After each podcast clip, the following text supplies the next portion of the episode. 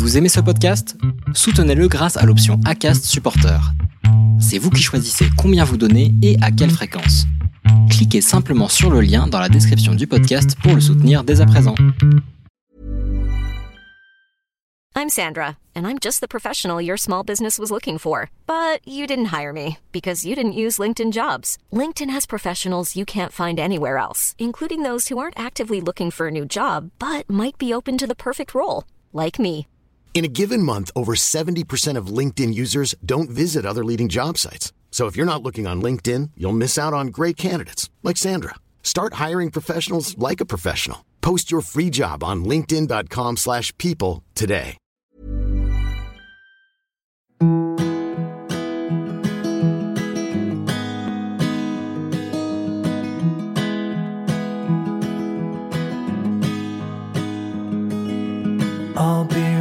Behind you, Josephine.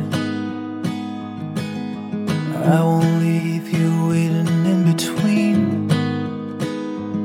And the cigarette you bummed from me is almost burning out. You suck it till your fingers burn and then you throw it on the ground. Bienvenue sur le podcast Les enfants vont bien. Ici, vous entendrez parler de PMA à l'étranger, de GPA, de conception artisanale, d'adoption et de bien d'autres termes qui accompagnent les parcours de conception de nos familles. Vous entendrez aussi et surtout des familles homoparentales, monoparentales par choix ou de fait, adoptantes, nous raconter leur parcours extraordinaire au sens littéral du terme vers la parentalité. Parce qu'en France, le chemin est bien avancé mais n'est pas encore abouti, je vous propose d'écouter des témoignages de nos quotidiens vont vous rassurer sur le fait que nos enfants vont bien. Vous écoutez l'épisode numéro 18 du podcast Les enfants vont bien. Nous avons tous une vision de notre famille, de celle que l'on imagine, souvent depuis très jeune. Natacha, elle, savait qu'elle désirait intensément un enfant, mais qu'elle n'avait pas besoin, pas l'envie d'être accompagnée dans cette maternité. Ce modèle, elle le connaissait déjà, puisque sa maman était une maman solo. Mais Natacha n'est pas pour autant toute seule à élever son enfant. Elle s'est entourée et c'est bien là l'essentiel. Elle a apporté à sa fille des figures d'attachement fiables et pour cela, elle a rejoint sa maman afin d'habiter ensemble dans une maison intergénérationnelle. Comme si elle l'avait pressenti, cette maternité a été une révélation pour elle, tant et si bien que l'arrivée de sa fille Opaline a signé la fin de sa vie professionnelle d'avant pour écrire celle d'après. Aujourd'hui, Natacha est psychologue, spécialiste en périnatalité. Elle accompagne des couples ou des parents solos avant, pendant et après bébé. Elle est pratiquante du maternage proximal et en perçoit toutes les richesses. Sa relation avec sa fille est exceptionnelle, épanouie et équilibrée, et il n'y a pas à dire, elle rayonne. Natacha est un bel exemple de réussite d'une maternité solo assumée. Je vous invite à découvrir ce témoignage enrichissant sur une forme de parentalité que l'on rencontre de plus en plus. Je vous souhaite une bonne écoute. Bonsoir Natacha. Bonsoir Constance. Je te remercie beaucoup de t'être rendue disponible et je suis ravie ce soir de découvrir ton histoire et ton parcours. Est-ce que tu peux m'expliquer qui tu es, de qui est composée ta famille et me raconter un petit peu ton parcours? Alors, euh, je suis Natacha Busbach, euh, je suis psychologue en périnatalité et spécialisée en parentalité. Euh, J'ai 32 ans et je suis la maman de Opaline qui a bientôt 28 mois et que j'ai fait, enfin que je que j'élève euh, globalement toute seule. Voilà. D'accord. Et que j'ai eu par PMA en étant en Belgique, en vivant en Belgique, en étant belge. D'accord. Donc là tu, on- là, tu es en Belgique, là, actuellement.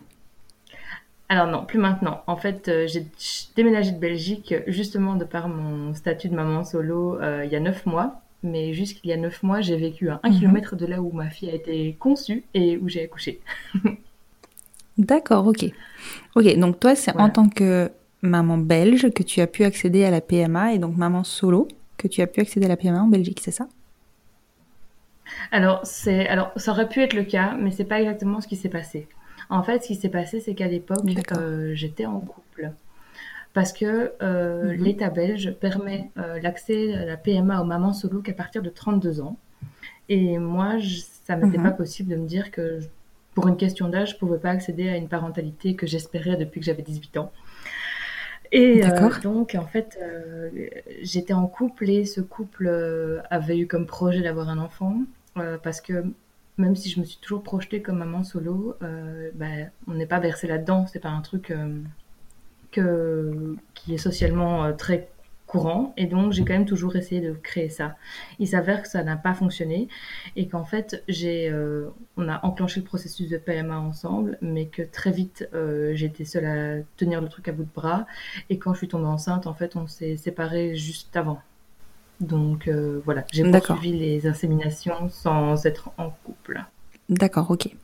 Ok, alors tu, tu, me disais que donc depuis tes 18 ans, tu rêvais d'être maman et que tu t'étais projetée maman solo. Tu peux me, me raconter un petit peu euh, pour, enfin, comment, pourquoi, qu'est-ce qui, qu'est-ce qui, enfin, quel était ton cheminement en fait?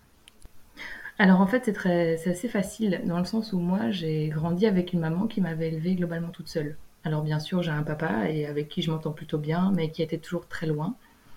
Euh, mhm. Non seulement à cause de la distance euh, physique, parce que ma mère a déménagé quand j'avais 9 ans de Paris pour aller euh, vers la Belgique, et mon père est resté en France. Mhm. Et nos relations étaient un peu tendues à l'époque, jusqu'à jusqu'à ce que je sois adulte, en fait. C'était un peu tendu. Mais donc, ma mère a tout géré toute mhm. seule, a tout assumé toute seule, etc. Et c'est quelque chose que j'ai très bien vécu globalement, et que, voilà, et en fait, ma mère m'a toujours dit quelque part que grâce au fait d'avoir été euh, une maman solo, elle avait toujours pu faire des choix de façon très libre. Et j'ai un peu grandi là-dedans. Donc pour moi, voilà, c'était facile quelque part de pouvoir euh, élever un enfant seul, puisqu'il n'y avait pas de compromis à faire, de discussions interminables pour des, pour des décisions à faire. Oui, puis tu avais un modèle qui avait fonctionné finalement. Oui, j'avais un modèle qui avait fonctionné, j'ai été élevée dans beaucoup de bienveillance, etc. Donc pour moi, c'était relativement chouette. Mmh. Et donc ça s'est confirmé Et jeune. Ouais, ça s'est confirmé. Et mhm. jeune, en fait, j'ai voulu euh, avoir des enfants. J'ai été en couple pour la première fois, une histoire qui a duré trois ans quand j'avais 17 ans. On a parlé de bébé déjà à ce moment-là. Je me suis inscrite sur le fameux forum euh, Homo et Parents, évidemment. Euh, donc ça, c'était en 2006. Mais ouais. Ah oui, 2006. Ouais, bah ouais. Ouais, ouais, ouais. Euh, et donc, euh, moi, j'ai fait partie des premières, euh, enfin, pas des premières, il n'y en avait déjà pas beaucoup, mais j'ai vu beaucoup de gens évoluer là-dedans. Et donc, très, très vite, j'ai été familière avec les termes bah, issus de la procréation médicalement assistée. D'accord. Et du coup, je suppose que quand tu as lancé, que tu, quand tu t'es lancé, en fait, tu avais des idées très arrêtées, parce que ça faisait plus de dix ans, finalement, que tu réfléchissais à ça, enfin, que tu étais plongé dedans. Ouais, c'est ça. En fait, j'ai été plongée dedans pendant très longtemps. Et puis, j'ai eu un couple qui a duré 4 ans où c'était un peu différent, où la relation de couple était très différente et ne laissait pas de place à avoir un enfant à ce moment-là. Et donc, euh, c'est un truc sur lequel mhm. je me suis assise pendant quelques années. Et quand cette euh, grosse séparation a eu lieu, j'ai euh, en fait, moi, repris mon cheminement vers ça en me disant, mais moi, c'est vraiment ça dont j'ai envie. J'ai vraiment envie d'avoir un enfant, j'ai vraiment envie de partager ça, etc. Et donc, j'ai, euh, je me suis relancée là-dedans. Et il s'avère que bah, dix ans plus tard, l'accès à la PMA était beaucoup plus facile, surtout pour moi, on était en résidente belge avec la nationalité belge. Oui. Oui, voilà, puisque ça prend en charge, la mutuelle prend en charge euh, certaines choses en Belgique euh, et que globalement, à partir du moment où on a les accords, on peut avoir globalement assez facilement accès à la PMA. D'accord, donc en fait, la sécurité sociale belge prend en charge une partie de la PMA des couples homosexuels. Ouais, c'est ça. En fait, si tu veux, ce serait un peu comme si on, est considéré comme un couple infertile comme les autres, mhm. et donc ou comme une femme infertile comme les autres plutôt. Et en fait, on a accès à euh, nos rendez-vous, si tu veux, des rendez-vous gynéco de contrôle, etc., de suivi, où on est remboursé à moitié Mhm. Les mutuelles belges sont un peu moins généreuses qu'en France. Euh, on est remboursé à moitié. Par contre, pour tout ce qui est, par exemple, les paillettes, on les paye mhm. le même prix que tout le monde. Ça, par contre, on a, là, on paye. Moi, j'ai payé 270 euh, euros. Et voilà. Oui, c'est ça, c'est le prix des paillettes. Mhm. D'accord. c'est ça. Et alors, donc, tu, tu, donc, forte de cette, euh, de cette immersion dans le, dans le forum notamment. Et donc, euh, est-ce que tu peux me, me dire quels, quels, étaient tes choix du coup? Tu, Est-ce que tu savais déjà par quelle clinique tu voulais passer Par quel type de processus? Enfin, Est-ce que tu peux me raconter tout ça? Alors le fait est que euh, moi je me suis toujours vue passer par euh, une insémination artificielle avec donneur, mhm. en sachant que à 20 ans on m'a diagnostiqué avec des ovaires polykystiques et qu'à l'époque, on m'a dit Oh, bah, vous, madame, malheureusement, euh, vous serez probablement infertile naturellement. et vous devrez Mhm. passer par une fécondation in vitro. Ah oui, sans, été sans un tenter le- coup assez dur au moral. l'insémination. Ah bah oui, tu m'étonnes. Ouais, c'est ça. C'est ce qui m'avait été dit au départ. Ouais. Et donc, en fait, euh, de mon côté, euh, le temps passant, je me suis dit, euh, l'évolution de la gestion des traitements faisant, euh, je me suis dit que je pourrais quand même tenter l'IAD et que de toute façon, on ferait un bilan euh, de fertilité et qu'on verrait très bien comment ça se passerait. Oui, effectivement. Voilà. Et donc, en fait, euh, bah, on a refait un bilan de fertilité, etc., quand ça s'est présenté. Et on a, j'ai pu avoir accès simplement à, pour commencer en tout cas, à une insémination avec donneur. Parce que le- les autres systèmes familiaux que j'avais pu voir, la coparentalité, des choses comme ça, ne me convenaient pas en tant que telles. D'accord. Oui, tu as eu le temps de vraiment réfléchir à tout ça. Oui. Tu t'es orienté vers quelle clinique du coup? Alors en fait, l'avantage que j'ai eu, c'est que bah, autour de moi, j'ai quand même pas mal de mamans euh, en couple homosexuel, dont euh, une qui était très proche et qui a été très proche pendant une grande partie de ma vie, qui venait de faire un- son second enfant dans son couple euh, à la clinique du CHR de Namur. Et avec le taux de réussite était Mhm. excellent. Les suivis étaient réellement excellents aussi. euh, et les résultats. Et je me suis dit, bah, pourquoi pas? En Mhm. plus de ça, j'habitais à euh, moins de 20 minutes. Après ça, j'ai déménagé à moins de 5 minutes. Du coup, c'était plutôt facile. Impeccable. oui, clairement. Voilà. clairement. C'est situé. Alors, je suis pas très forte en géographie.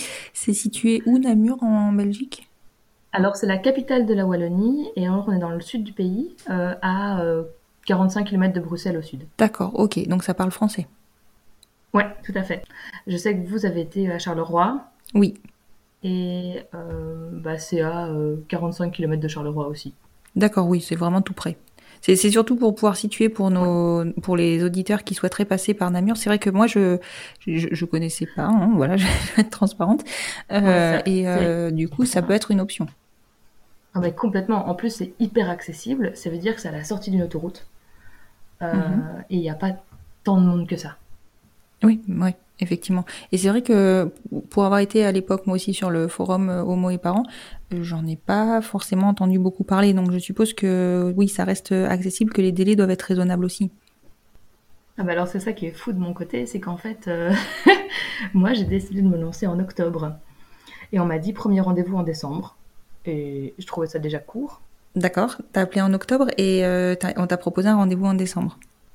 Oui. Et moi j'ai trouvé ça déjà assez rapide en fait. C'est hyper rapide. Quand tu vois que d'autres cliniques euh, proposent des délais. euh, Ah, Mais alors attends, euh, trois semaines plus tard, ils me rappellent. Ouais, mais trois semaines plus tard, ils me rappellent, ils me disent finalement, vous pouvez venir la semaine prochaine. C'est vrai? Waouh C'est dingue. voilà. C'est dingue. D'accord, donc du coup, euh, octobre, ça te fait que tu y allais quand Mi-novembre? Alors, le premier rendez-vous est daté du, du 21 novembre. Mhm. Et j'étais dans mon cycle hyper raccord parce que, par exemple, j'ai fait mon hystérosalpingographie le 2 décembre. Ah oui, effectivement. en fait, et, Voilà. et- et en fait, sur, donc sur Namur, tu peux juste appeler, il te donne un rendez-vous instantanément et ensuite euh, il t'envoie. Non, c'est suite à ce rendez-vous-là que tu as euh, le dossier à le dossier de de- de- d'examen à faire en fait. Ouais, c'est ça. Tu as tous les dossiers d'examen, tu as les rendez-vous avec la psy que tu dois faire parce qu'en Belgique, euh, on doit de toute façon aussi passer par des rendez-vous avec une psy. J'en ai fait deux. Mhm. Euh, Et puis après, tu as tout l'accord d'examen à faire, ouais. D'accord. Donc tu fais tes examens euh, donc à partir du 2 décembre, notamment sur l'hystérosalpingographie. Quand est-ce que tu, tu as tu as eu un deuxième Ouais. rendez-vous gynéco derrière? Alors j'ai eu un autre rendez-vous de gynéco après, et en fait, euh, bah, juste avant les vacances de Noël, ils m'ont dit bah ok, tout est ok, il n'y a aucun souci, on commence en janvier.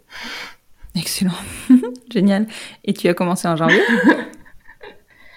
J'ai commencé en janvier sur un cycle naturel parce qu'ils avaient envie d'essayer de voir comment est-ce que fonctionnaient mes ovaires, parce que Mhm. j'avais en effet des ovaires polykystiques, mais je n'ai pas le syndrome qui va avec, et donc ils voulaient voir ce qui se passait. D'accord. Et ce premier cycle? Bah alors ce premier cycle, il a commencé euh, en étant euh, anovulatoire. D'accord.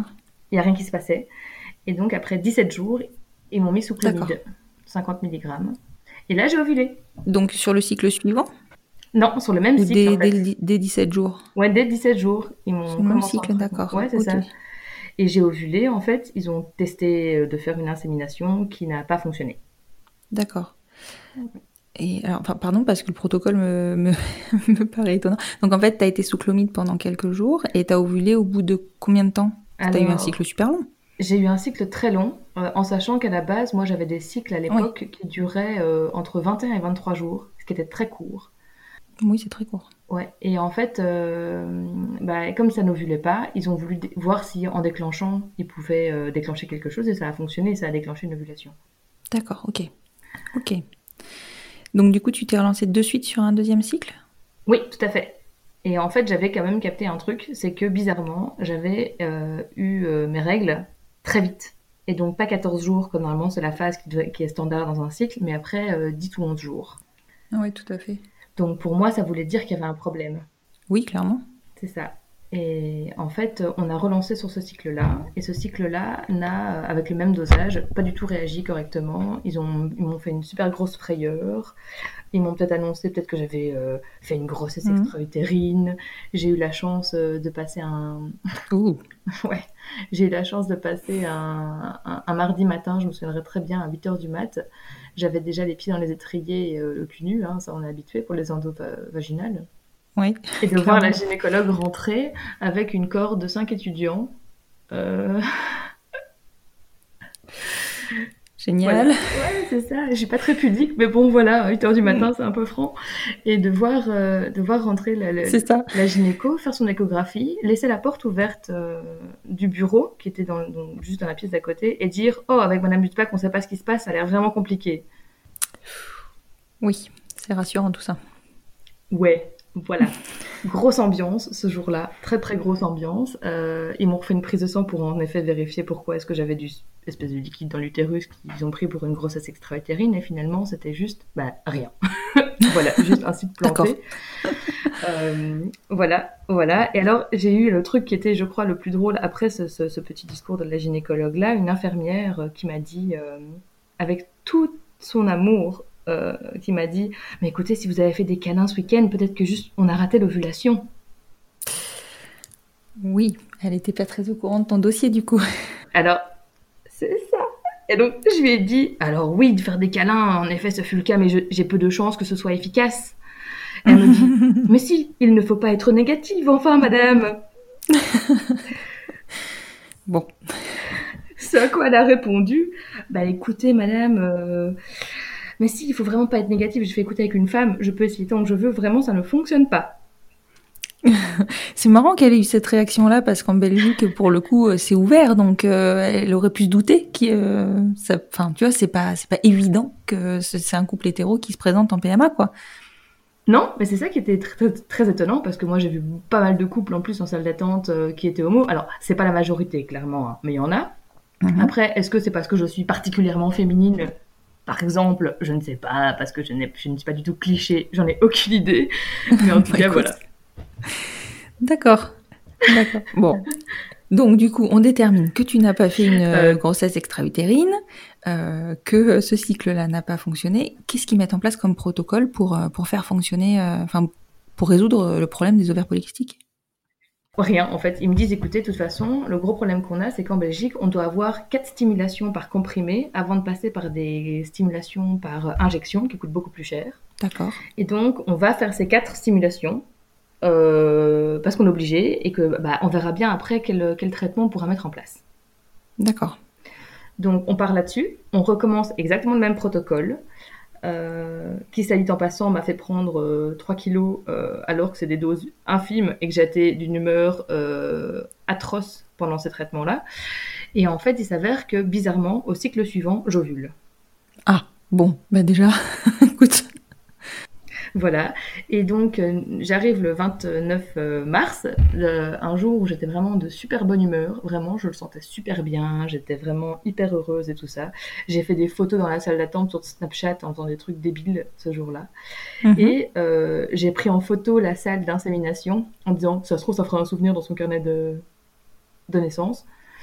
Et euh, je me suis fait inséminer et voilà, j'ai fait des, des selfies euh, sur la table d'insémination, d'ailleurs, qu'on- selfie qu'on peut retrouver euh, en illustration d'un de mes derniers articles euh, sur ma page Instagram. Excellent. Et, euh, et, et, alors, comment ça s'est passé pour cette insémination? Enfin, le cycle a fonctionné? C'est c'était bon signe C'est selfie Ah ouais, le cycle a super bien fonctionné. Ben ouais, ben complètement, complètement. Et en fait, ce qui est fou, c'est que moi, j'avais insisté par contre pour avoir de l'utrogestan, c'est-à-dire de la progestérone, en... parce que j'avais capté que si mon cycle était trop court, avec toutes les connaissances que j'avais, Mhm. c'est que c'était, j'avais pro- probablement un défaut de, de progestérone, et ça m'avait pas été recommandé, et moi, je l'ai demandé. Et ils te l'ont donné Ouais, tout à fait. Ah, mais c'est génial. C'est- génial que tu aies Et réussi. Pardon.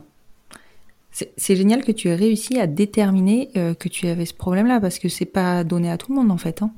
Euh, bah, je crois que c'est le fait d'avoir farfouillé pendant très longtemps euh, sur euh, des groupes de PMA Mhm. qui m'a filé la, mis la puce à l'oreille, quoi. Ouais. Comme quoi, ça, c'est très important aussi de partir renseigner hein, et pas à l'aventure complète. Non, ça c'est, ouais, ça c'est clairement. Et comment tu as vécu toutes ces inséminations, ces inquiétudes, ces questionnements en étant du coup seule? Donc, est-ce que tu pouvais partager avec quelqu'un? Est-ce que tu avais tenu informé ton- ta famille? Comment ça s'est passé pour toi? Alors, à ce moment-là, j'étais en train de mettre euh, un terme à, ce couple-là, Mhm. et ça a été un peu compliqué euh, à ce moment-là aussi. Ma mère était au courant de tout depuis le départ. Mhm. Elle m'avait d'ailleurs promis que j'aurais un petit garçon. Finalement, non. Raté, mais bon, voilà. Euh, c'est pas très grave. Euh, c'est ça, mais très bien. Voilà, on, on a un clan de filles, on a poursuivi le clan de filles, très bien, voilà. Euh, et, euh, et donc j'ai eu pas mal de soutien de ce côté-là. Euh, maintenant, je me suis vraiment dit à un moment que mon corps me faisait défaut et que j'ai toujours eu un rapport assez compliqué avec mon corps plus jeune. Et je me suis dit, si en plus il arrive même pas à me faire un enfant, vraiment, ce serait vraiment pour moi très compliqué, quoi. D'accord, oui, parce que, enfin, oui, je peux comprendre complètement. mais bon, en tout cas, il a, enfin, ok, il y avait les ovaires polykystiques, euh, mais malgré ça, en trois inséminations, ce qui est quand même en gros la moyenne de réussite, euh, ça a fonctionné. Même pas en fait, hein. Même pas parce qu'en fait j'ai eu une insémination, un cycle avorté et une Oui, deuxième le cycle insémination. avorté. Oui, donc finalement, en deux inséminations, c'est génial. Ouais. Ah oui, complètement. Moi je trouvais ça fou. En plus les gynécos ont jamais compris du coup mon profil hormonal, mais ça a fonctionné. Bah, ils n'ont pas eu le temps de le comprendre, en fait, je pense. C'est surtout ça. C'est ça. Donc, alors, en- ensuite, donc, en Belgique, comment ça se passe le suivi de grossesse? Enfin, t'es suivi par le même centre ou euh, tu bascules sur un suivi classique en, en cabinet? Alors je basculais exactement sur le même euh, un suivi classique, totalement. D'accord. En, en sachant que le gros problème que j'ai eu, moi, c'est que j'étais un peu très informée sur le sujet et donc j'ai eu la trouille d'avoir un œuf clair. Ouais. J'ai pris conscience très vite que j'étais enceinte. J'ai Mhm. senti tout de suite. Donc quand j'ai fait euh, le test urinaire, voire même la prise de sang, euh, je sentais qu'il y avait un truc qui se passait. Donc pour moi, je savais que c'était bon. Et en effet, c'était bon. Mais j'avais une trouille bleue de faire une euh, fausse couche. Moi, je crois que c'est une inquiétude qu'on a finalement toutes, parce que la fausse couche, on sait que c'est, ça n'arrive pas qu'aux autres, loin de là. Et surtout sur une première grossesse, enfin, je pense qu'en fait, sur toutes les grossesses, finalement, on en a peur, mais alors la première, euh, qu'est-ce qu'on est flippé? Oui, ça c'est clair, vraiment. Euh, c'était vraiment mais énorme comme, comme, comme crainte que j'avais.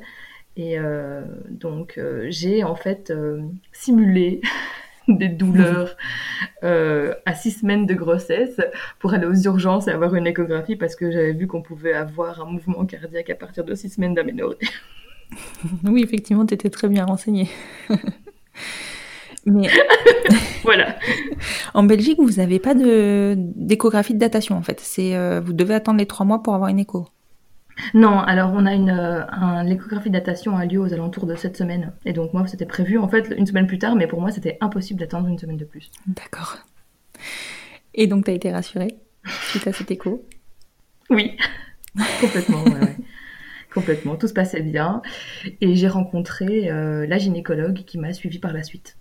D'accord. Bah, c'est génial, du coup, parce que t'en avais pas à ce moment-là, en fait? Ouais, super. Non, je n'en avais pas parce que la mienne était à Bruxelles et c'était hyper compliqué d'accès. Mhm. Euh, et ça correspondait pas du tout à, mon, à mes trajets de boulot. Je faisais énormément de routes et j'étais vraiment sur euh, toute la Wallonie, mais pas du tout à Bruxelles. D'accord. Donc c'était vraiment compliqué de retourner dans Bruxelles. Est-ce que tu peux me raconter comment ça se passe, le suivi de grossesse euh, en Belgique, du coup? Bah, mon suivi de grossesse s'est passé de manière, je pense, assez euh, standard. En tout cas, j'ai euh, fait euh, mon échographie de datation, mais qui n'est pas vraiment de datation. Hein. on sait un peu quand est-ce qu'elle est conçue, du coup, cet enfant. et puis, bah, ensuite, on enchaîne sur un suivi classique. On a un rendez-vous tous les mois, et puis après six mois, toutes les trois semaines, et puis toutes les deux semaines, le dernier mois. Globalement, rien de particulier. Les trois échographies, premier, deuxième, troisième trimestre Vraiment rien de particulier. D'accord. Même si tu l'avais anticipé, puisque tu savais que tu serais maman solo quelque part dans un coin de ta tête, comment on vit une grossesse quand on n'a personne sur qui s'appuyer Enfin, personne. En tout cas, pas un amoureux ou une amoureuse sur qui s'appuyer? Alors, il faut savoir que pendant ma grossesse, euh, j'ai vachement tenu à, mine de rien, être entourée, parce qu'en effet, je trouvais ça difficile de vivre un truc que je trouvais tellement beau et qui me mettait sur un petit nuage. Vraiment, moi, pendant ma grossesse, j'ai vécu le, la grossesse idéale. Euh, alors, je sais pas ce que c'est qu'une nausée. Euh, j'ai pas eu de, de, de, de malaise. J'ai eu aucun mot de grossesse. Donc vraiment, j'ai vraiment vécu une grossesse au top. Et j'ai trouvé ça très compliqué de, ouais, de pas partager ça avec quelqu'un. Oui, c'est ça. C'est difficile, je pense. Ouais, et donc j'ai décidé de vraiment inclure euh, les gens que j'avais autour de moi. Donc j'ai amené la marraine à une des échographies. Mhm. j'ai tenu ma mère au courant de tout. Mhm. Et en fait, euh, j'ai décidé de, tenir un carnet euh, du début de ma grossesse euh, jusqu'à bah, jusqu'à ce que je maintenant je le continue toujours où j'écrivais régulièrement dans ce carnet expliquais tout ce qui se passait j'insérais des échographies j'insérais des trucs et donc j'écrivais beaucoup en fait. D'accord. Comment tu avais anticipé et préparé ton accouchement tu avais sûrement demandé à quelqu'un de t'accompagner ou tu l'as fait toute seule? Alors dans mon cas en fait j'étais assez proche de quelqu'un à ce moment-là euh, avec qui mhm. j'ai eu une petite histoire durant ma grossesse, mais qui était vraiment. Euh, voilà. C'était. Voilà. Et donc, j'ai voulu être accompagnée par cette personne-là. Mhm. Parce qu'à ce moment-là, euh, rétrospectivement, peut-être que c'était une erreur, mais à ce moment-là, j'avais pas envie que ma mère soit là, même si j'ai une excellente relation avec elle, et même que je vis avec elle maintenant, parce qu'elle avait tellement eu l'image d'une femme très forte, d'une femme qui avait géré ses accouchements de manière hyper magistrale, et pour avoir vu la vidéo de ma naissance, vraiment, euh, voilà, incroyable. Que j'avais peur d'être mise en concurrence avec ça et de pas pouvoir euh, être à la hauteur. Oui, c'est vrai que quand on a un, idéal, enfin, c'est difficile. Ouais, et donc j'ai décidé de, bah, d'être avec cette personne-là, mais en fait, euh, finalement, j'étais hyper contente d'avoir de la compagnie, surtout que mon accouchement mhm. a duré en tout 44 heures. Waouh 44 heures. Voilà, c'est ça. Et donc, du coup, j'étais contente d'avoir de la compatie. Oui, mais 30 heures sans contraction. Hein. D'accord. J'avais, j'avais fissuré la poche des os et j'ai été hospitalisée, donc j'ai patienté pendant 30 heures. D'accord. Et oui, l'accouchement a duré 14 heures. Ouais, c'est ça. Mais j'ai dû lutter contre la menace d'un déclenchement, etc. Et ce qui, euh, je le sais maintenant, est vraiment le truc le pire à faire, puisque euh, les, toutes les hormones de stress, comme l'adrénaline, mhm. sont des antagonistes à l'ocytocine. Et donc forcément, quand tu es ah dans un environnement stressant où on te met des menaces, euh, etc., ben, en fait, ça bloque le processus de d'accouchement et de progression d'accouchement. Mais je ne le savais pas à l'époque. Bref, voilà. Tu, tu n'étais pas encore conseillère en parentalité? Alors, ben, moi, je, suis spécialiste en périnatalité, etc. Mais je me suis euh, beaucoup formée depuis. Mhm. Ouais, je me suis beaucoup, beaucoup formée en plus sur tous les processus euh, physiologiques de la grossesse, etc. Je crois que dans une autre vie, et si j'avais le temps de refaire ça, je, deviendrais aussi sage-femme. c'est un beau métier. J'ai acquis des connaissances beaucoup depuis, en fait, que je suis devenue maman. Ouais, c'est magnifique. Mhm. Oui, d'accord. Alors, comment il se passe cet accouchement? Long, euh, voilà, c'est le terme, long, mais j'ai été encadrée par une équipe euh, extraordinaire mhm. euh, de sages-femmes. Et je, franchement, si j'ai vraiment une clinique à, recommander, que ce soit pour la PMA ou pour les accouchements, en plus, moi j'ai fait un accouchement que je voulais absolument physiologique. Mhm. Et elles m'ont suivi à fond là-dessus. J'avais fait un projet de grossesse que j'avais soumis à ma gynéco. Enfin bref, j'avais été hyper. j'avais fait un projet de grossesse hyper positif, tu vois, pas dans je ne veux pas ceci ou je ne veux pas cela, mais vraiment dans le je souhaiterais qu'on m'aide à faire ceci ou cela, ce qui passe beaucoup mieux. Et j'ai été accompagnée par des sages-femmes qui étaient vraiment top, qui m'ont fait des massages euh, avec des huiles essentielles pour favoriser le déclenchement euh, des contractions, qui m'ont fait une séance d'hypnose quand je commençais à péter un câble, quand euh, j'avais trop peur qu'on me déclenche et que ça finisse en césarienne. Enfin, tu vois le scénario mhm. catastrophe. Et donc, c'était super chouette. c'était vraiment très chouette. Et j'ai été, mais globalement, beaucoup seule au moment où j'aurais eu besoin d'être accompagnée. Parce que, en fait, alors que tout le 17 décembre 2017, il n'y avait personne à accoucher. Euh, le jour où j'ai accouché, on était six à accoucher. Et donc, en fait, tout le moment où moi j'ai commencé à douiller et avoir besoin de peut-être de soutien, ben, en fait, il n'y avait pas besoin, de personne pour me donner du soutien. C'est ça. Et puis j'ai essayé, je m'étais vachement renseignée sur les positions qui pouvaient aider, etc. Mais le fait est que j'avais dormi que 4 heures depuis mon, mon arrivée à l'hôpital et euh, donc j'étais très fatiguée. Et en fait, j'ai passé la plupart de mon accouchement debout, en fait, parce que c'est la position où j'avais le moins oui, mal. Oui, mais après, c'est cohérent de se mettre dans la position dans laquelle on supporte le mieux. Hein.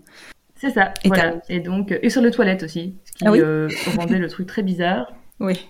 Oui, parce que du coup, les, sages-femmes arrivaient, elles me trouvaient aux toilettes, elles faisaient oh, je repasse plus tard, je repasse plus tard. Elle fait non, non, je suis juste là pour me soulager, en fait. D'accord.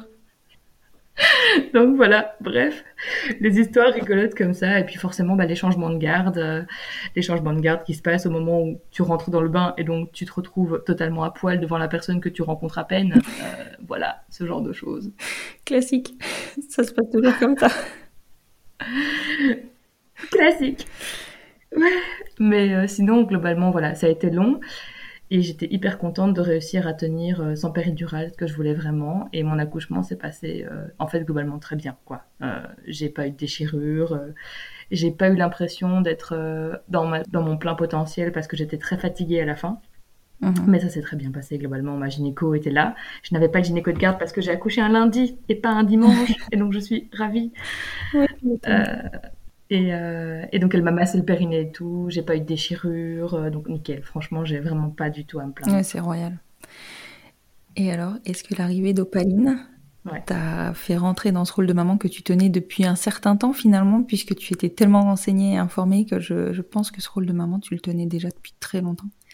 Est-ce que tu t'es retrouvée euh, comblée? Alors, évidemment, l'arrivée d'un bébé, ça comble. Je pense que dans ton cas, c'était vraiment une attente forte depuis si longtemps que tu n'as pas dû être déçue. Euh, alors, non seulement j'ai pas été déçue, mais j'ai été totalement euh, subjuguée. Subjuguée parce que moi, j'avais en plus de ça, en plus du côté parentalité, je m'étais à fond renseignée sur le, maternage proximal. Mhm. Et donc, euh, je me suis lancée à corps perdu là-dedans. Et je crois que le, le terme à corps perdu le convient bien, puisque c'est vraiment le corps devient un nid pour le bébé, il devient sa source de nutrition, il devient son moyen de réassurance euh, optimal et total. Et donc j'ai pu me plonger euh, là-dedans totalement et de manière totalement épanouie. Et pour le coup, euh, j'ai eu la chance de vivre un attachement immédiat, de pas avoir de, délai comme on peut avoir certaines femmes. Mhm. Et c'était très globalement très facile. Ouais, tu m'étonnes. C'est, enfin, quand ça se passe comme ça, que tout se déroule comme sur des roulettes. C'est, euh, enfin, ce sont des moments magiques. Enfin, tu n'as, tu n'as que le bon côté euh, des choses en fait. Ouais, c'est ça, c'est ça. Alors évidemment, bon, bah, il y a les trucs qu'on découvre sur le tas, hein, euh, les super contractions de tranchées quand les bébés, quand le bébé tête, hein, mhm. voilà. Mais globalement, tout se passait bien. J'avais un bébé qui, comme j'étais très renseignée sur l'allaitement aussi, et que j'étais entourée de sages-femmes qui s'y connaissaient vraiment euh, ça mhm. aide beaucoup aussi, puisque j'ai voulu vraiment bien mettre mon allaitement en route et que ça s'est passé très bien aussi. Et ça, c'est un truc qui me tenait beaucoup à mhm. cœur. Et ça se passe très bien, puisque je continue à allaiter ma fille de 28 mois. Ah oui. Ouais, t'as un allaitement long, c'est magique. quand ça se passe comme ça, c'est génial. Ouais, tout à fait. Moi, je voulais un allaitement non écourté, ouais. Est-ce que c'est depuis la naissance de Pauline que tu as choisi cette carrière de conseillère en périnatalité? Alors, complètement j'étais dans autre chose qui m'avait apporté une stabilité, une sécurité, mais dans laquelle je ne m'épanouissais pas du tout. J'ai fini mhm. en burn-out à la fin de ma grossesse au niveau professionnel. Et clairement, je, en quittant pour mon congé mat, j'avais déjà prévu de prolonger par euh, un congé euh, supplémentaire, plus des congés sans solde. J'avais déjà fait une cagnotte, euh, enfin j'avais fait des grosses économies pour ça. Mhm. Et euh, je savais pas quand, je reviendrais exactement, mais le projet était quand même de revenir. Le fait est que j'ai été euh, incapable de reprendre dans ce, schéma de travail-là, qui ne m'épanouissait pas, alors que moi j'avais découvert une façon d'être avec mon enfant qui était d'être authentique et de lui dire que le monde pouvait être celui qu'elle voulait et qu'on pouvait faire des choix et qu'on était, on ne devait pas se contraindre à des choses euh, sans que ce soit authentiquement quelque chose qu'on veuille Alors il y avait des conséquences, hein, mais euh, il y a toujours des conséquences au choix qu'on fait. Mais moi, je pouvais pas dire à ma fille, je veux t'offrir le plus beau, le plus beau monde euh, qui soit, et d'un autre côté, je passe 8 heures par jour à bosser dans un truc que je déteste. Oui, c'est sûr que c'est pas cohérent. Est-ce que tu sais si en Belgique, euh, enfin comment ça se passe en fait en Belgique Alors là, tu es, dans le cadre d'une parentalité en solo, donc du coup, tu as eu un livret de famille, tu es maman biologique, donc ton livret de famille avec ta, petite opaline si tu avais été en couple, comment ça se passait pour la deuxième maman? Alors c'est en fait beaucoup plus simple en Belgique depuis pas mal de temps. Mhm. Euh, alors en Belgique, on n'appelle pas trop ça un livret de famille. Je crois que c'est la composition de ménage. Enfin, il y a la composition de ménage et il y a un truc, mais ça c'est pas exactement un livret de famille. Je t'avoue que j'ai un peu oublié. Il y a l'extrait de, il y a l'extrait de naissance en fait qui comprend en fait les parents. Et moi en fait, bah, je l'ai déclaré seule, donc bah, je suis seule sur l'extrait de mhm. naissance. Euh, si j'avais été en couple, en fait, euh, l'avantage en Belgique, c'est que depuis, je crois que c'était depuis l'année précédente, 2016, je pense, la mère mhm. sociale, si on est en mhm. couple et qu'elle déclare le bébé avec la mère euh, biologique, est considérée comme mère au même titre que la mère biologique. Donc c'est beaucoup, plus, c'est beaucoup plus facile maintenant. Alors que j'ai une copine qui, quand son fils est né en, en 2004, si je me trompe pas, non, 2014, elle a dû, elle, quand même, adopter son premier fils. Oui, donc il y avait aussi ce système d'adoption euh, en Belgique avant et euh, enfin ouais.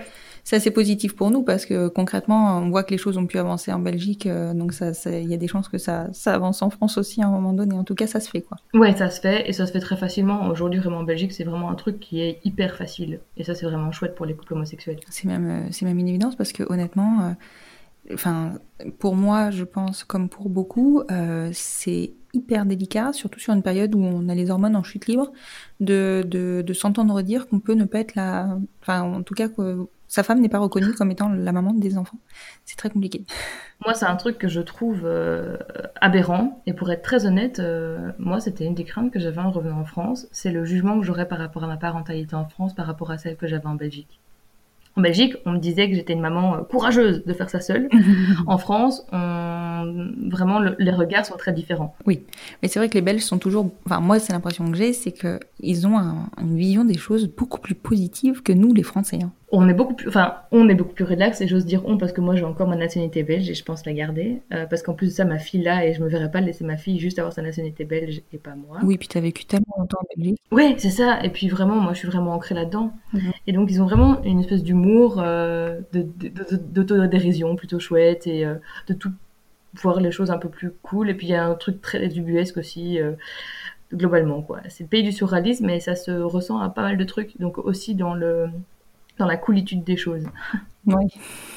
Et donc, du coup, Opaline a, grandi euh, en partie en Belgique. Tu as pris la décision de rentrer en France. Est-ce que c'est un, un, rapport avec, euh, avec ton métier ou avec euh, ta famille qui est peut-être en France maintenant? Alors, en fait, ce qui se passe, c'est que ma mère est repartie de, de, de Belgique en 2015. Ma sœur a mhm. suivi en 2016, pas du tout au même endroit au départ. Et puis finalement, en fait, elles se sont rejointes ensemble à Guérande en 2017. Mhm. oui, c'est très joli Guérande, donc je peux comprendre.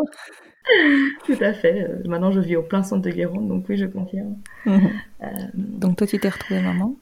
J'ai pris la décision de rentrer parce que j'avais pas envie que ma fille grandisse éloignée de toute sa famille. D'accord. Et en plus, sans avoir de deuxième parent, quoi. Et je trouve que du coup, l'environnement social était assez mhm.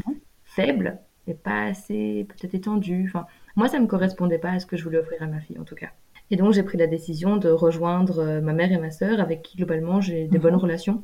J'ai pris surtout la décision de vivre euh, vraiment dans une euh, maison intergénérationnelle, mhm. donc je vis avec ma maman, pour permettre à ma fille de vraiment de créer une relation très forte avec elle et de d'avoir aussi la possibilité de développer mon activité.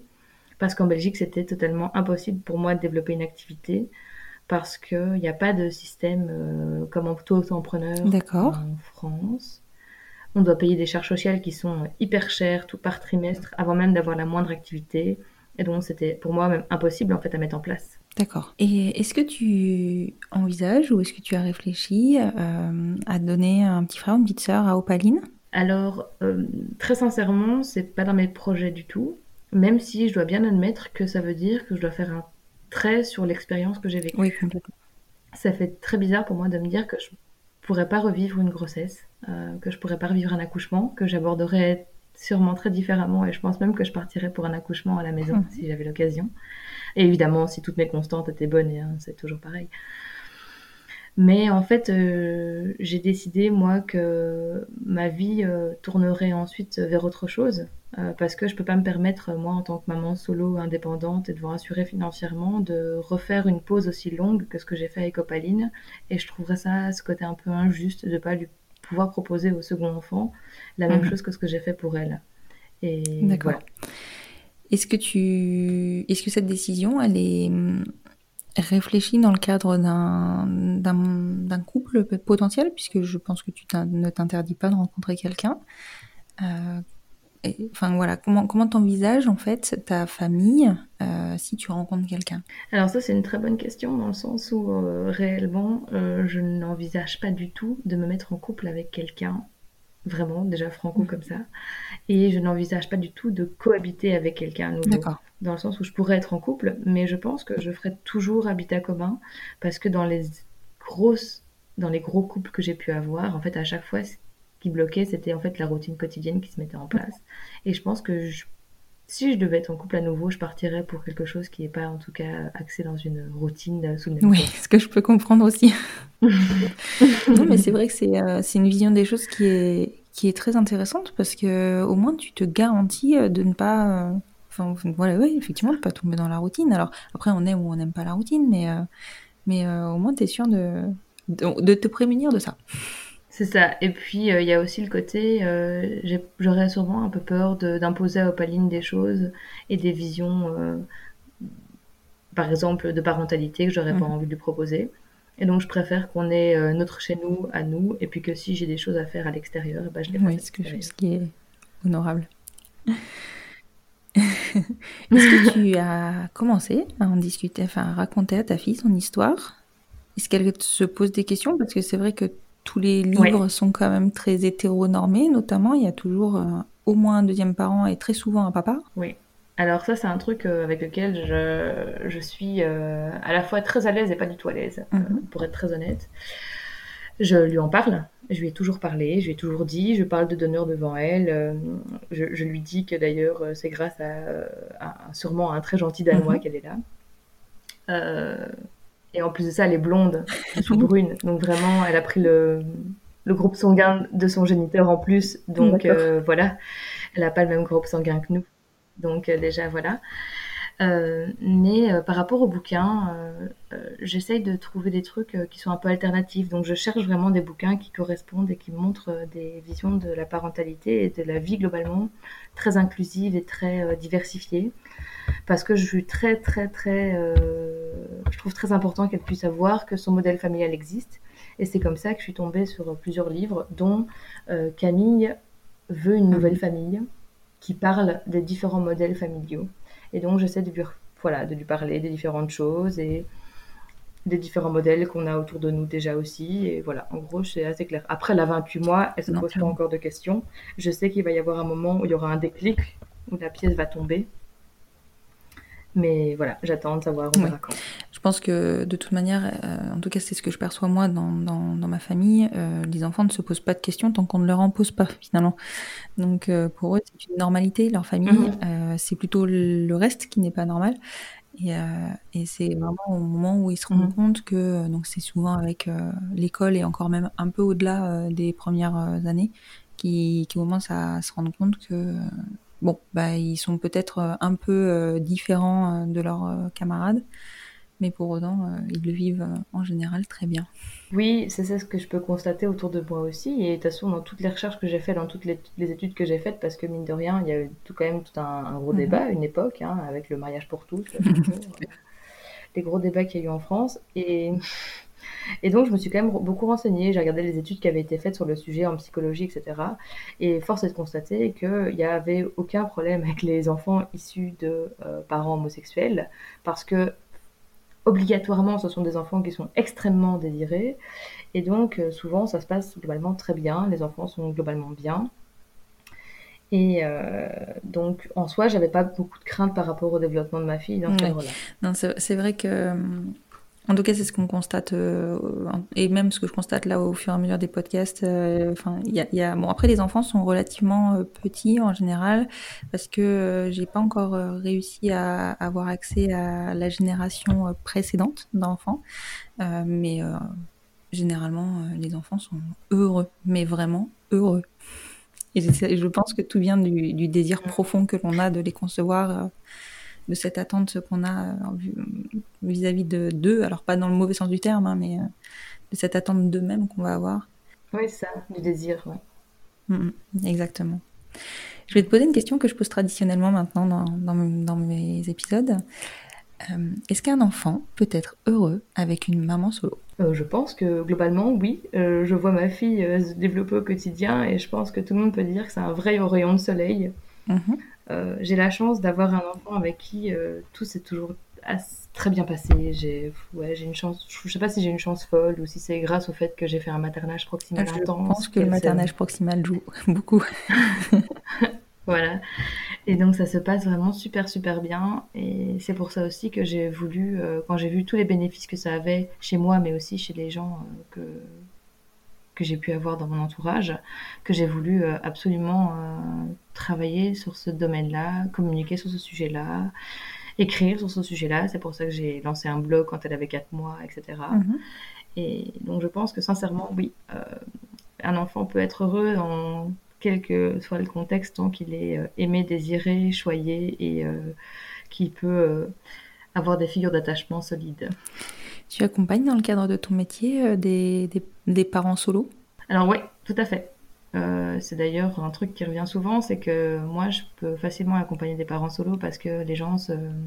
Je vais pas dire qu'ils s'identifient à moi, hein, c'est pas l'objet, oui. mais vraiment qu'ils peuvent se dire que moi je vais comprendre le projet et que je ne suis pas euh, les personnes qui vendent des super programmes qui se présentent comme une famille unie avec papa, maman euh, et les enfants habillés en Cyrillus. Euh, sans du coup juger les gens qui habillent leurs enfants en Cyrillus, hein, mais en gros je suis pas le modèle familial traditionnel. Mhm.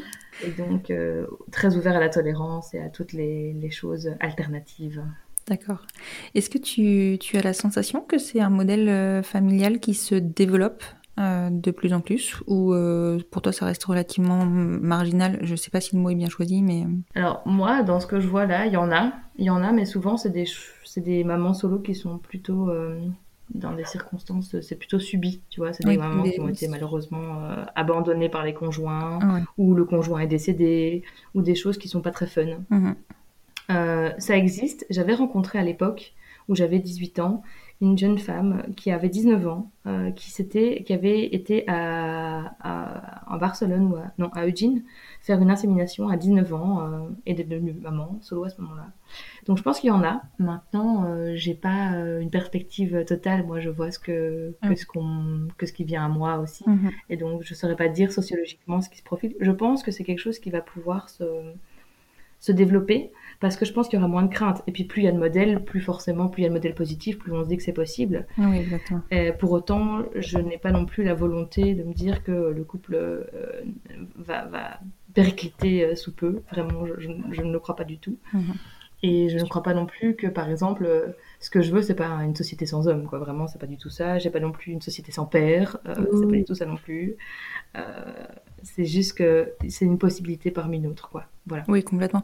Mais c'est vrai que je pense qu'il y a certaines euh, personnes qui, enfin certaines femmes, je dirais plus précisément, qui euh, qui se freinent parce qu'il y a une norme sociale qui veut que l'enfant il naisse dans un couple euh, qui soit, alors Mhm. plus précisément dans un couple homme-femme, mais bon, maintenant dans un couple c'est quand même assez normé, tu vois.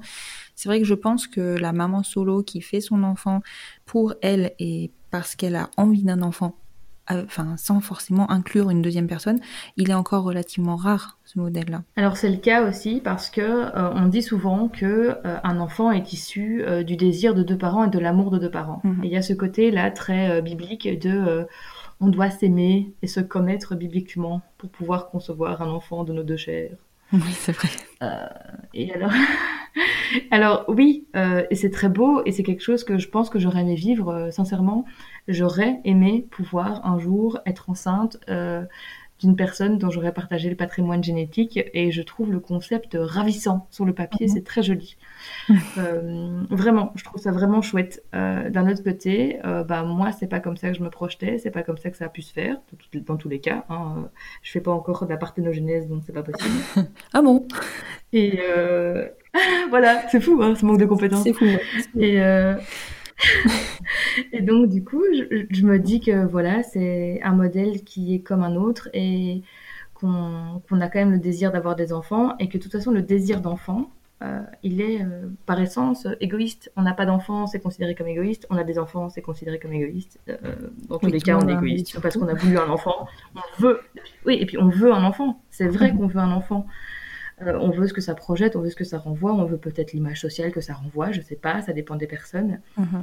Mais voilà, et c'est très chouette de vouloir un enfant. Moi, je suis hyper heureuse d'avoir été désirée par ma maman. Mais c'est vrai que c'est, enfin, c'est, je pense qu'on veut tous un enfant pour des raisons différentes, mais je pense que l'amour prime quand même énormément euh, dans tout ça. Oui, euh, bien sûr.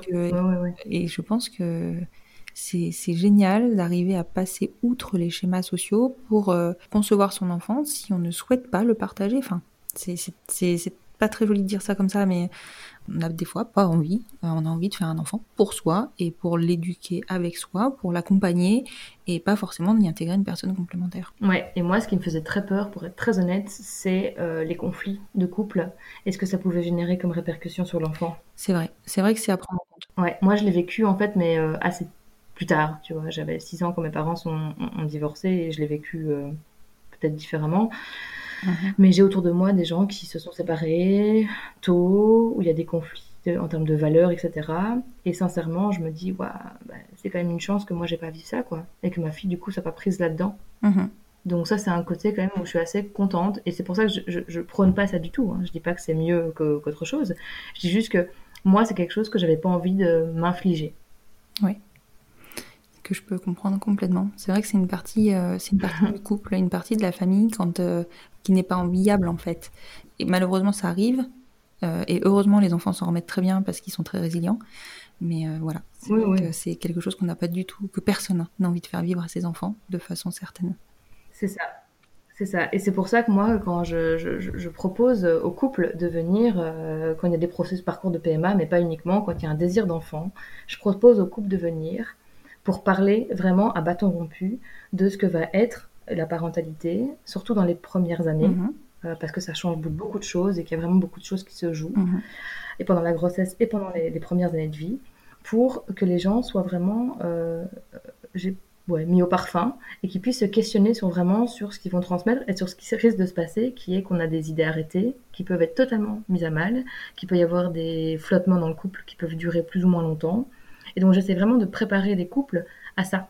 Parce que anticiper, et le, moi je me suis rendu compte pour moi-même, mais quand tu es informé de ce qui peut se passer, tu passes au-delà et tu vas chercher d'autres infos complémentaires que tu n'aurais pas forcément eu si tu n'avais pas eu ces informations-là. Oui, et puis quand tu es informé, tu te dis, enfin tu as le recul du coup, la présence d'esprit de, de, te dire, ah oui, je suis dans cette période-là, on m'en avait parlé, je le sais, donc maintenant je vais pouvoir agir en conséquence. quand tu n'es pas informé, ben, tu te retrouves prisonnier d'un cycle, parce que finalement c'est cyclique, tu te retrouves prisonnier d'un cycle, et, euh, et, si tu ne sais pas que c'est un cycle, tu fais tout voler en éclats. C'est exactement ça, et c'est pour ça que moi j'ai hâte que la France évolue un peu sur sa vision de la psychologie aussi euh, dans les années à venir. Mhm. Aux États-Unis par exemple, c'est hyper fréquent que les couples que les femmes, que n'importe qui aille voir un psy juste pour dire ok là euh, je suis dans cette période de ma vie, j'aimerais bien mettre un peu les trucs au clair, ou que les couples viennent juste pour s'assurer que tout continue à aller bien et que tout soit dit de manière euh, non heurtante à l'autre, mais que tout soit dit au fur et à mesure. Mhm. Ouais, c'est vrai que ce serait hyper important. Et c'est vrai que moi, c'est ce que j'avais identifié en fait dans le, dans le rôle de, la psychologue que nous avions vu en Belgique euh, et qui, euh, je pense, alors effectivement en France c'est hyper mal perçu. Moi, la première, je m'étais dit non mais pourquoi on a besoin mhm. d'une autorisation? Euh, En fait, les, en Belgique, en tout cas, c'est pas comme ça qu'ils le, qu'ils le vendent et au contraire, ils t'accompagnent, ils t'aident à te poser des questions. Alors évidemment, en deux rendez-vous, tu fais pas, tu fais pas des miracles, mais par contre, ça te met déjà le doigt sur sur certaines choses et euh, je trouve ça finalement euh, hyper intéressant d'avoir intégré dans le processus de PMA ce, suivi psychologique. Alors moi, ce que tu vas trouver fou, c'est que c'est en écoutant tes épisodes que je me suis euh, rendu compte qu'en fait, en effet, ce n'est pas qu'aux couples homosexuels qu'on propose un entretien psy. Moi, on me l'avait pas dit. D'accord. Et il faut savoir que je l'ai aussi assez mal vécu, ce côté de devoir passer chez une psy. Parce qu'en plus de ça, j'ai été voir quelqu'un qui m'avait été suggéré par le CHR. Et la nana était un peu étrange. J'ai pas eu un hyper bon feeling avec elle. Alors c'est un peu particulier parce que comme je suis psy, forcément il y a des trucs que je connais, tu vois.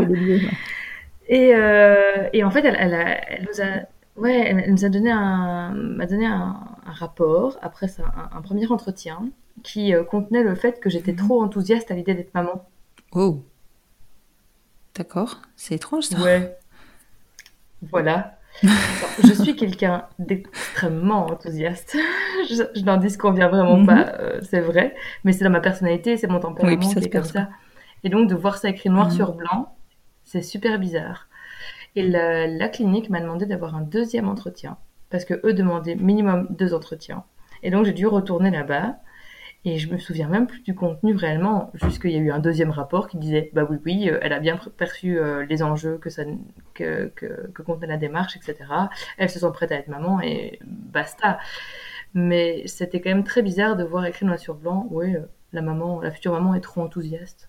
Alors je disais en rigolant, bah, la prochaine fois je viendrai en pleurant, mais je ne sais pas. Voilà. oui, je suis pas sûre que. Je pense que tu aurais eu aussi un avis un peu dégradé. oui, mais. Ben oui, c'est ça. Après, je me dis, voilà, de toute façon, c'est un feeling et je pense qu'il faut pas. Euh, ils sont pas là pour censurer, ils sont pas là pour bloquer, ils sont juste là pour avertir. Et évidemment, je pense qu'il y a des cas pathologiques qui existent, euh, des conflits de couple qui existent et que ça peut être une bonne chose parfois d'en parler, quoi. Ouais, complètement. Complètement. Et puis ça permet de mettre le doigt sur, euh, bah, sur ce qui va se passer par la suite, en fait. parce que c'est vrai que nous, on est toujours enthousiastes, on est dans notre projet, on voit le court terme, mais on voit, ou en tout cas, on n'envisage pas tout de suite le long terme ou le moyen terme. Et c'est vrai que des fois, c'est bien de nous ramener aussi à la réalité, de nous dire attendez, c'est pas, on va pas vous mettre un frein, hein, on va, on va, enfin, vous allez faire ce que vous voulez entre guillemets. Mais euh, par contre, euh, les questions qui peuvent se poser, c'est ça. Et comment vous envisagez euh, bah, d'y répondre en fait. Et, du coup, ça te projette un peu plus loin que que le premier rendez-vous finalement. Ouais, tout à fait. Alors moi, ce que je regrette un petit peu rétrospectivement, et de ma position de psy maintenant en périnate en plus, c'est qu'on parle beaucoup euh, mhm. de l'après, de quand on aura des enfants, mais on parle pas du tout ou très peu du parcours et de la difficulté du parcours. Ça c'est vrai. C'est vrai que j'ai pas le souvenir qu'on nous ait dit euh, et ça peut être difficile, il peut y avoir des échecs. Contrairement à euh, l'Espagne où a priori tu as un psy qui t'accompagne pendant le parcours.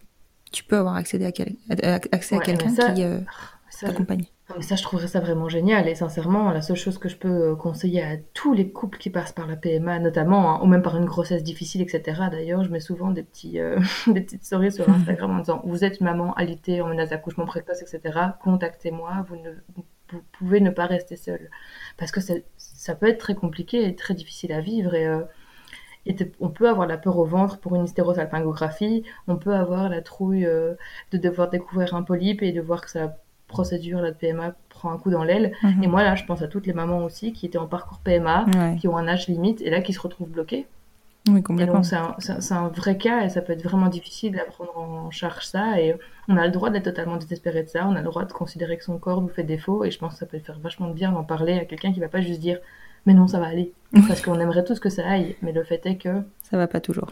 Euh, se faire juste rassurer sans écouter vraiment jusqu'au bout, ça permet pas de solutionner ce qu'il y a derrière, quoi. Mhm.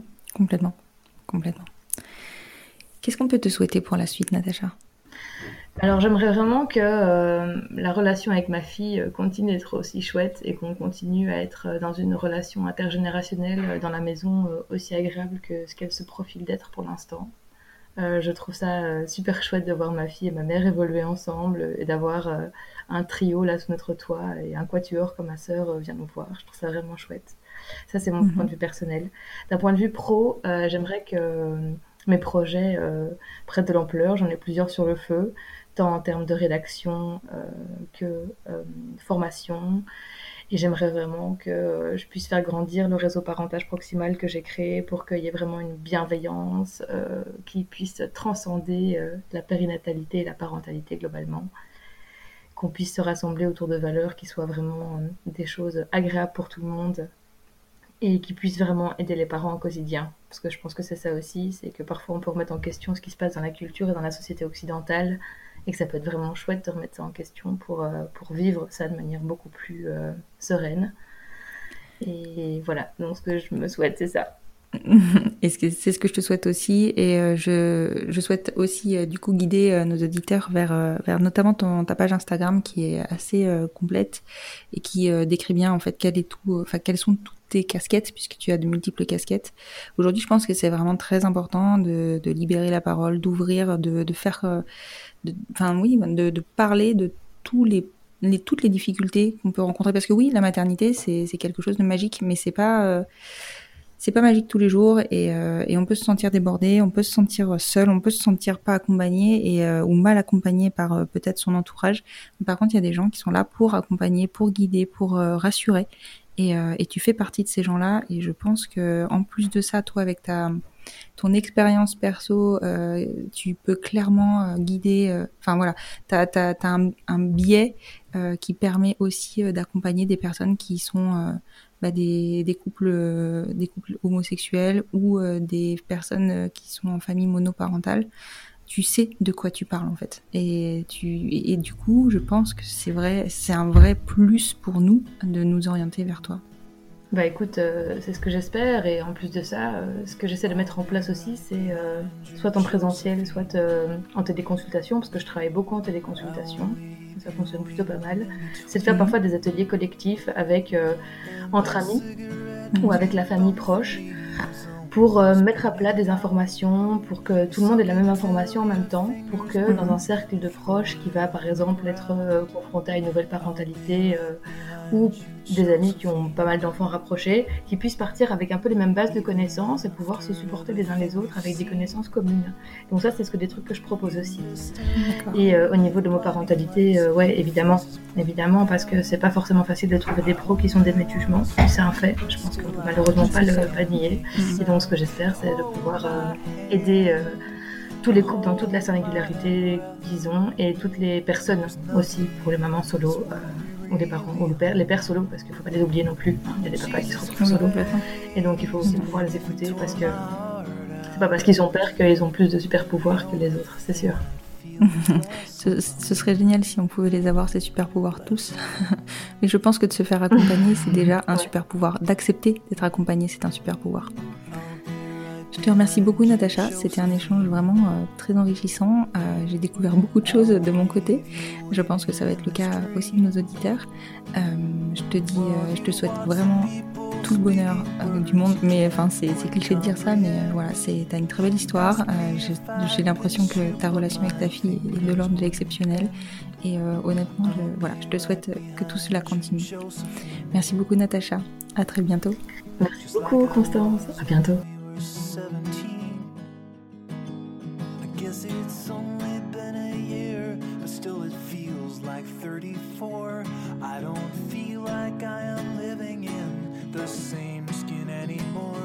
Et voilà, c'est la fin de cet épisode. J'espère qu'il vous aura plu. Et si c'est le cas, n'hésitez pas à soutenir le podcast en lui mettant 5 étoiles sur votre plateforme d'écoute et plus particulièrement sur Apple Podcast afin de lui donner plus de visibilité. N'hésitez pas à le partager, à le faire découvrir. Plus nous gagnerons en visibilité, plus nous aiderons d'autres familles à se construire et ainsi nous normaliserons les nouveaux schémas familiaux. Peut-être aurons-nous aussi la chance de pouvoir rassurer et montrer la voie aux nouvelles générations. Vous retrouverez en note de cet épisode le compte Instagram de Natacha, at la curiosité bienveillante, ainsi qu'un lien vers son site internet professionnel. Je vous souhaite une très belle fin de journée et vous dis à vendredi prochain pour écouter un nouvel épisode du podcast Les enfants vont bien.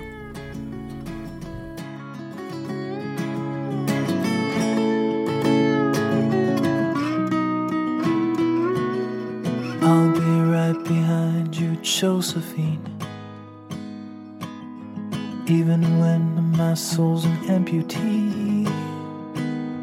And my bleeding heart is sinking in the lake inside my chest. So I grab what I can cling to and I leave behind the rest. Now hold my hand, I'll hold my breath. There's nothing in this world we really own. Jesus Christ, if you tore my heart out, the only thing I'd feel was less alone. Now hold my hand and take my breath and leave behind the things you'll never own. And Jesus Christ, please tear my heart